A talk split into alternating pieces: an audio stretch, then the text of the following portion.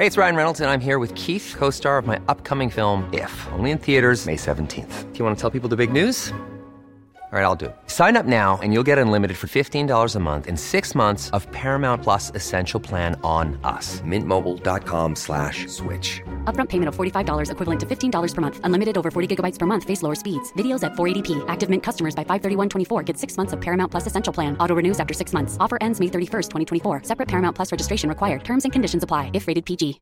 Everyone knows therapy is great for solving problems. But getting therapy has its own problems too. Like finding the right therapist, fitting into their schedule, and of course, the cost. Well, BetterHelp can solve those problems. It's totally online and built around your schedule. It's surprisingly affordable too. Connect with a credentialed therapist by phone, video, or online chat, all from the comfort of your home. Visit betterhelp.com to learn more and save 10% on your first month. That's BetterHelp H E L P. Burrow is a furniture company known for timeless design and thoughtful construction and free shipping, and that extends to their outdoor collection. Their outdoor furniture is built to withstand the elements, featuring rust-proof stainless steel hardware, weather-ready teak, and quick-dry foam cushions. For Memorial Day, get 15% off your Burrow purchase at burrow.com slash ACAST and up to 25% off outdoor. That's up to 25% off outdoor furniture at burrow.com slash ACAST.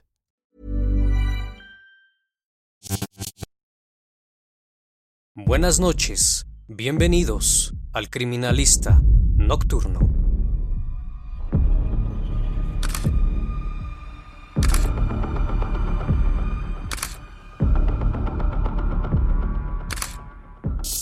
Buenas noches, bienvenidos a una nueva transmisión. Espero que todos se encuentren muy bien desde cualquier parte del mundo donde sintonices este canal. Así que vamos, que la investigación debe comenzar. En el año 2005, la Ciudad de México se encontraba conmocionada, pues durante los meses de octubre y diciembre eran encontradas maletas negras en la vía pública. Pero a solo tres meses de haber transcurrido los acontecimientos, el 23 de enero de 2006, era presentado ante los medios de comunicación un sujeto probablemente responsable de dichos actos. Su nombre, Raúl Ociel Marroquín Reyes, quien contaba con 25 años de edad, un sujeto delgado, de mirada penetrante y retadora, mencionó ante los medios no arrepentirse de sus actos. Por el contrario, mencionó que estaba haciendo un bien a la sociedad, detallando con una profunda frialdad su modus operandi. Raúl Ociel Marroquín Reyes nació en Tampico, Tamaulipas, el 1 de septiembre de 1980, hijo de un padre estricto y autoritario que además lo maltrataba constantemente, que tenía un rasgo en particular, pues profesaba grandes voces su odio y repudio hacia los homosexuales, que más tarde le inculcaría a su hijo este mismo sentimiento. Y así fue creciendo, sabiendo que esas personas eran un mal a la sociedad. Al terminar el bachillerato ingresó al ejército, donde cursó un año la carrera de médico militar, donde se desarrolló como soldado en el Hospital Regional Militar de Tamaulipas, alcanzando el grado de sargento primero de sanidad. Después de cuatro años y siete meses, causó baja del ejército pero cuando salió se le veía distinto, pues había desarrollado con el tiempo una violencia desmedida, acompañada de ataques de ira. Posterior a eso buscó trabajo en diferentes lugares, pero al ser un desertor del ejército, tuvo complicaciones para encontrarlo, por lo que al sentirse frustrado de encontrar trabajo, decidió dedicarse al robo con violencia, hasta que en el año 2004 fue capturado y estuvo en prisión durante un año, tres meses. Al salir decide irse de Tampico para radicar en la Ciudad de México, encontrando así un departamento en la calle Andrés Molina Enríquez, número 4223, Interior 2, en la colonia Austrias, delegación Venustiano Carranza. Una vez estando en la Ciudad de México, comenzó a frecuentar la zona rosa. Dicho lugar es muy conocido gracias a su vida nocturna, donde se pueden encontrar bares, discotecas, cafés, restaurantes y muchas otras atracciones, además de ser un lugar frecuentado por hombres homosexuales. A menudo dichos hombres lo abordaban invitándolo a salir, hasta que un día se le ocurrió un plan descabellado, pues tras toda esa ira reprimida, tuvo la idea de convertirse en asesino Pero este sujeto no actuaría solo, pues en complicidad con un amigo llamado Juan Enrique Madrid Manuel, a quien le contó sus planes, este accedió a ayudarlo, pero le dijo que no solo se limitara a eso, sino que también podría obtener dinero de ello, privándoles de la libertad.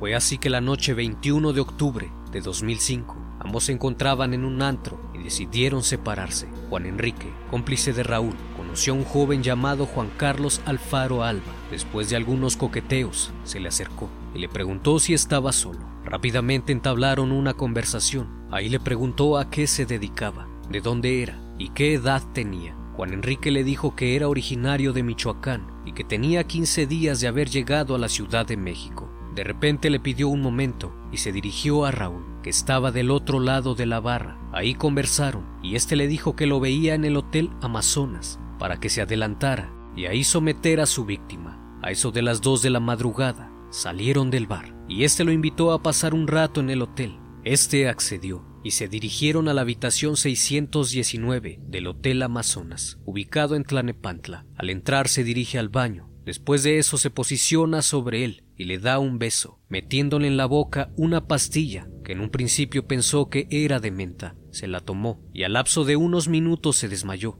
Cuando despertó lo tomó con un cordón en el cuello, mencionándole que estaba en el sexto piso y que lo iba a aventar por la ventana. Es ahí cuando le piden los datos de sus familiares para poder pedir el rescate. Después lo envolvió entre cobijas y lo ató con cintos de plástico. Estuvo así durante mucho tiempo. Fue una semana tormentosa hasta que escuchó que se encontraba solo en la habitación, por lo que procede a levantarse, se dirigió hasta la puerta y gritó para que lo auxiliaran. Al verlo, personal del hotel lo ayudó a zafarse de los cintos. Tan pronto como se deshizo de los sujetadores, se comunicó a su casa para informarles de lo sucedido y le pidió ayuda a su hermano para que le llevara ropa, ya que lo habían dejado sin ropa y sin dinero en el hotel. Cuando el joven llegó a su casa, le mostraron las grabaciones que Raúl y su cómplice habían dejado a la familia, donde le exigían tres mil pesos para dejar libre a Juan Carlos. La madre de este logró conversar con ellos, a lo que les dijo que era de bajos recursos y que no tenía dinero. Después de haber fracasado en el intento, pensaron que era muy riesgoso llevarlos a hoteles, ya que así fácilmente podrían ser identificados, por lo que tomaron la decisión de llevarlos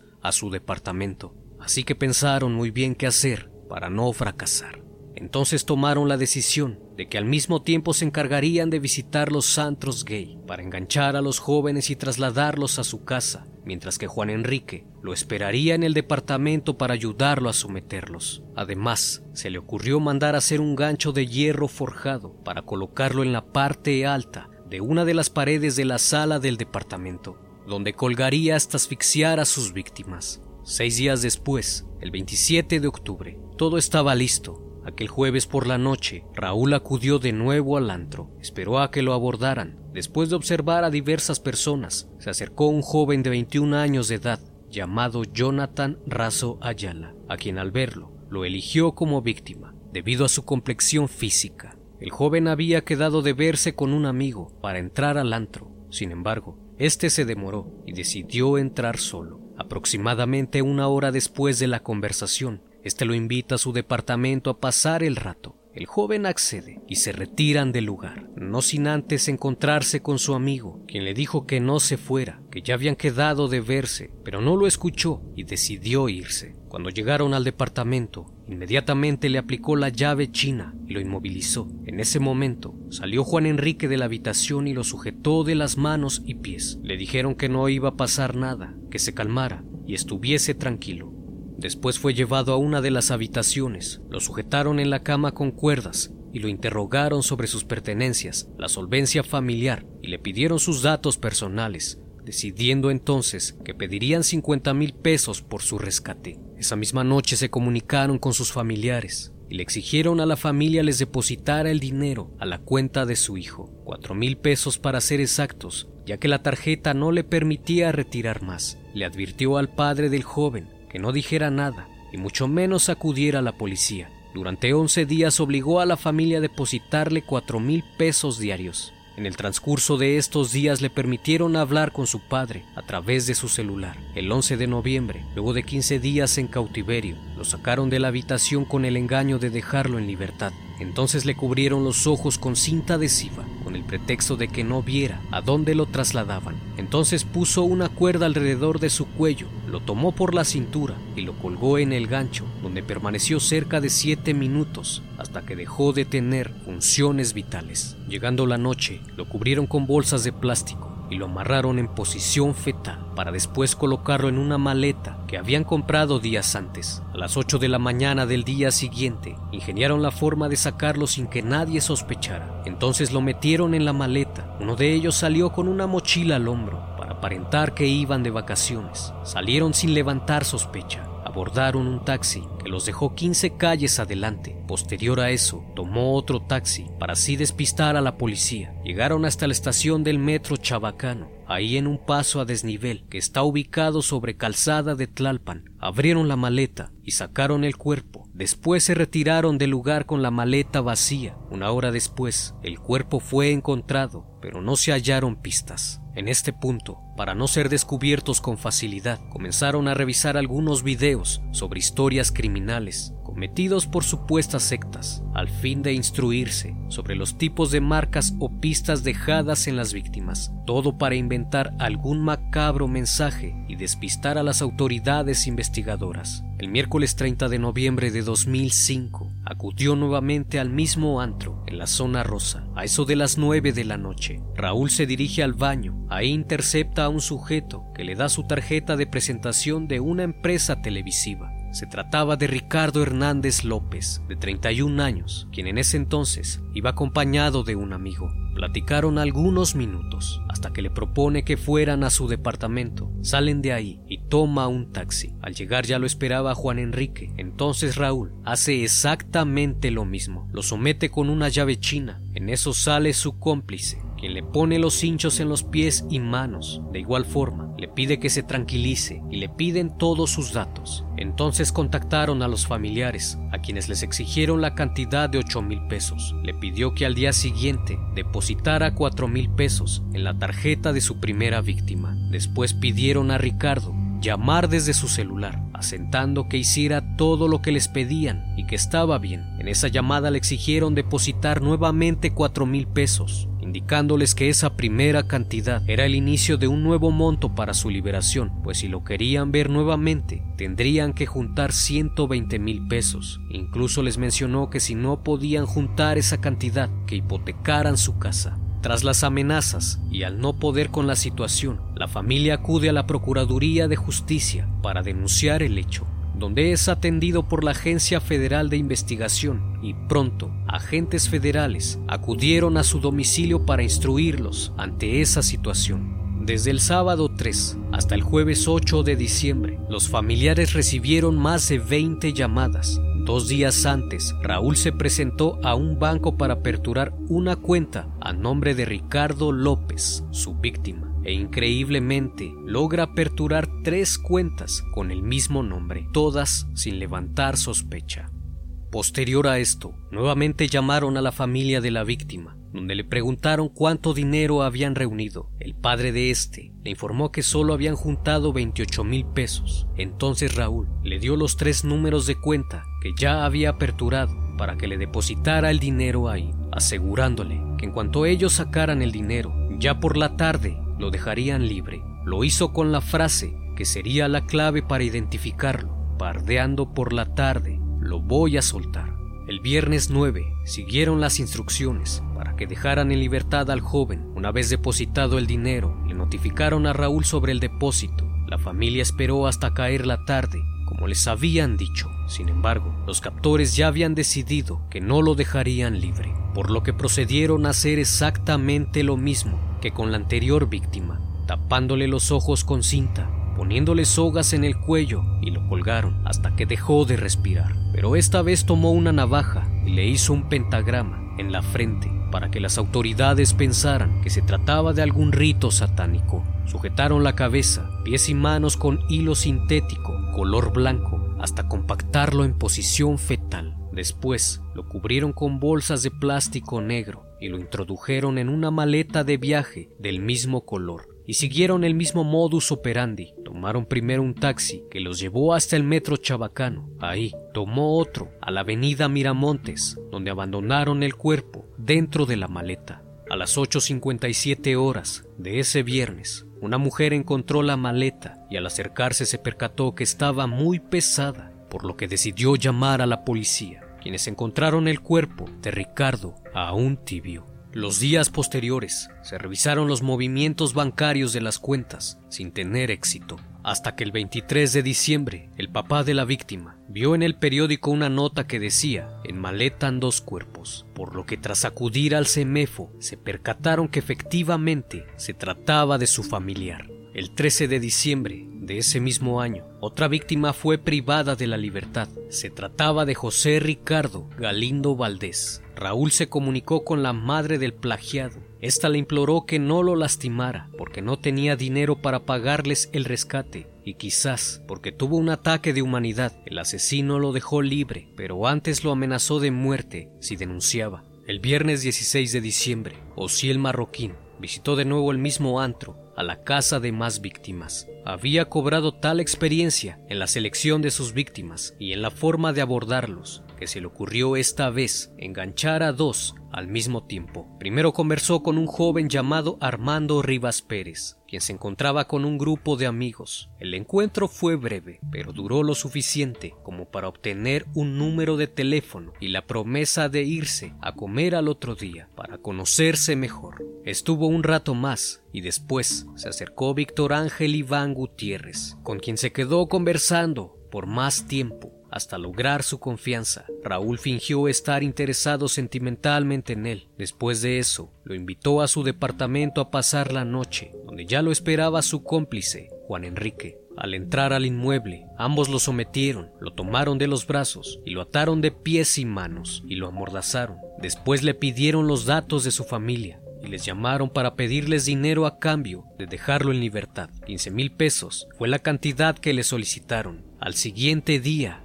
realizaron el depósito y acudieron a la Procuraduría a denunciar los hechos. Al siguiente día, 17 de diciembre, Raúl había quedado de verse con Armando Rivas. Se quedaron de ver en el metro La Viga a las 3 de la tarde. Al llegar, se fueron a comer a un restaurante. Posterior a eso, Raúl lo invitó a su departamento. Al llegar, usaron el mismo modus operandi y lo llevaron a una habitación. En la otra se encontraba Víctor Ángel, ya que tenía 18 horas de estar en cautiverio. Le quitaron su credencial de lector, el teléfono celular Llaman a los familiares, quienes en principio piensan que es una broma, y piden hablar con su hijo.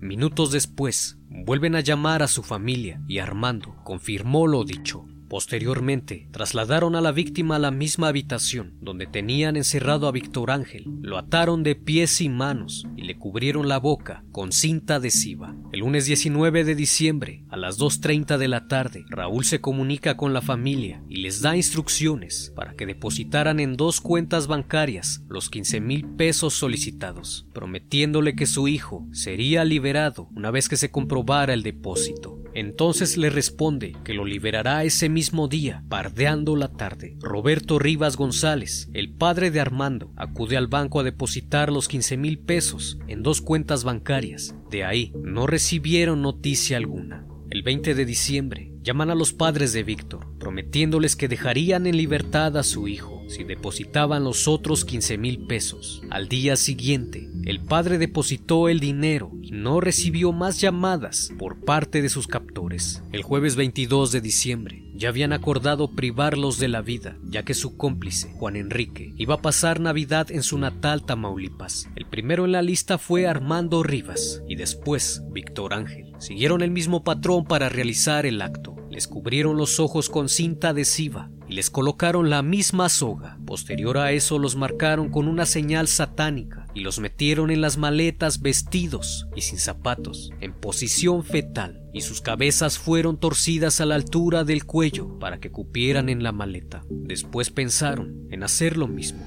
Bajaron las maletas a la calle, pensando igual que las veces anteriores, para abordar dos taxis. Pero como pesaban mucho las maletas, solamente las arrastraron aproximadamente 100 metros de su domicilio hasta dejarlos junto a una jardinera y regresaron a su departamento. No pasó mucho tiempo para que los restos fueran encontrados. A eso de las 8 de la noche, las maletas fueron encontradas. El portero del edificio donde vivían reportó el hallazgo a la policía, que al llegar acordonó la zona e inició el rastreo de pistas. Los agentes siguieron las huellas dejadas por las ruedas de la maleta cuando fue arrastrada sobre la banqueta. Esos rastros los condujeron hasta el edificio marcado con el número 4223 de la avenida Andrés Molina Enríquez, al oriente de la capital. Sin embargo, las autoridades no entraron a registrar los departamentos, se limitaron solo a tomar las declaraciones de los vecinos. Días después, giraron una orden judicial para revisar el edificio. Al seguir las huellas de las ruedas de la maleta minuciosamente, se percataron que éstas iban a dar a un departamento con el número 2. Al tocar, nadie atendió la puerta, por lo que tuvieron que entrar a la fuerza. Al interior del departamento encontraron indicios de que estuvieron en algún momento las víctimas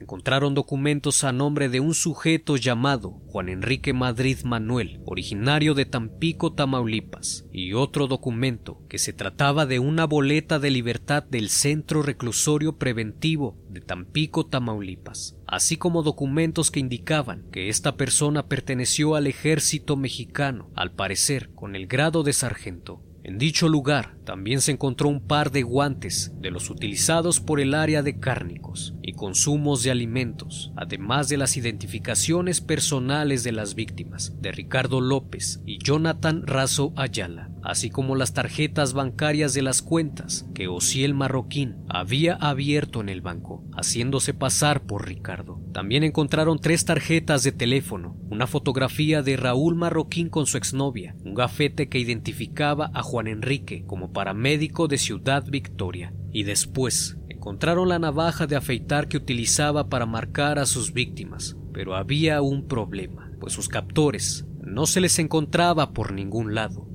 Posterior a eso, pudieron verificar que el día 22 de diciembre, Juan Enrique había comprado un boleto de autobús con dirección a Tamaulipas, por lo que desde la noche del jueves ya no se le volvió a ver. Desde el día 28 de diciembre dieron una orden de vigilancia en el domicilio y de Raúl Marroquín no se encontró ninguna señal. Lo único que sabían era que seguía en el Distrito Federal. Fue hasta el 23 de enero de 2006, a las 7 de la tarde, que los policías vieron a un sujeto sospechoso se acercó en reiteradas ocasiones, por lo que se bajaron del vehículo y acudieron a él, cuestionándolo por su presencia en el lugar, manifestándoles que en algún tiempo habitó en el departamento número 2 en compañía de Juan Enrique, y cuando se le pidió que se identificara, mencionó llamarse Raúl Ociel Marroquín Reyes, por lo que de inmediato le pidieron que los acompañara, a lo que accedió sin problemas. En el trayecto les mencionó a los oficiales que ya sabía por qué lo detenían. Asimismo, mencionó que estaba trabajando para encontrar más víctimas y solo estaba esperando que Juan Enrique regresara para que lo ayudara, ya que él solo no lo podía hacer, mencionando que ya había encontrado a otros tres hombres de nombre Iván, Mario y Omar. Fue presentado ante los medios de comunicación como el sádico o el asesino del arco iris, donde mencionó no arrepentirse de sus actos, además de mencionar que le hizo un bien a la sociedad, ya que una de sus víctimas tenía VIH. Durante su presentación se le veía molesto y con una mirada intimidante y retadora por su primer crimen. Raúl Ociel Marroquín Reyes fue condenado a 60 años de prisión sin derecho a la libertad condicional hasta que se le comprobaran los demás asesinatos y los secuestros. Sin embargo, el 6 de febrero de 2010 fue condenado a 280 años de prisión y fue trasladado al penal de Santa Marta Catitla por comprobarse dichos crímenes y privación ilegal de la libertad.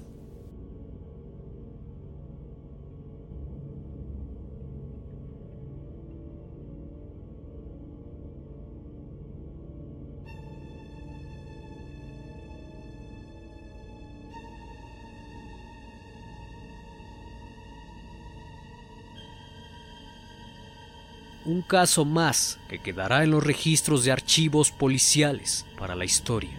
No olvides suscribirte al canal y apoyarme con tu like. Esto fue El Criminalista Nocturno. Hasta la próxima emisión.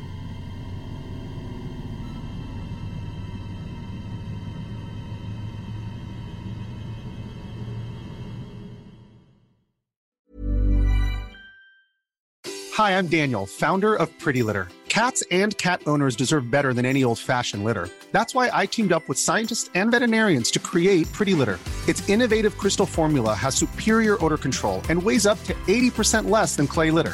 Pretty Litter even monitors health by changing colors to help detect early signs of potential illness. It's the world's smartest kitty litter.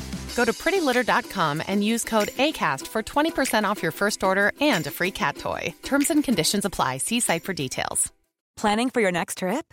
Elevate your travel style with Quince. Quince has all the jet setting essentials you'll want for your next getaway, like European linen, premium luggage options, buttery soft Italian leather bags, and so much more. And is all priced at 50 to 80% less than similar brands. Plus, Quince only works with factories that use safe and ethical manufacturing practices. Pack your bags with high-quality essentials you'll be wearing for vacations to come with Quince. Go to quince.com/pack for free shipping and 365-day returns.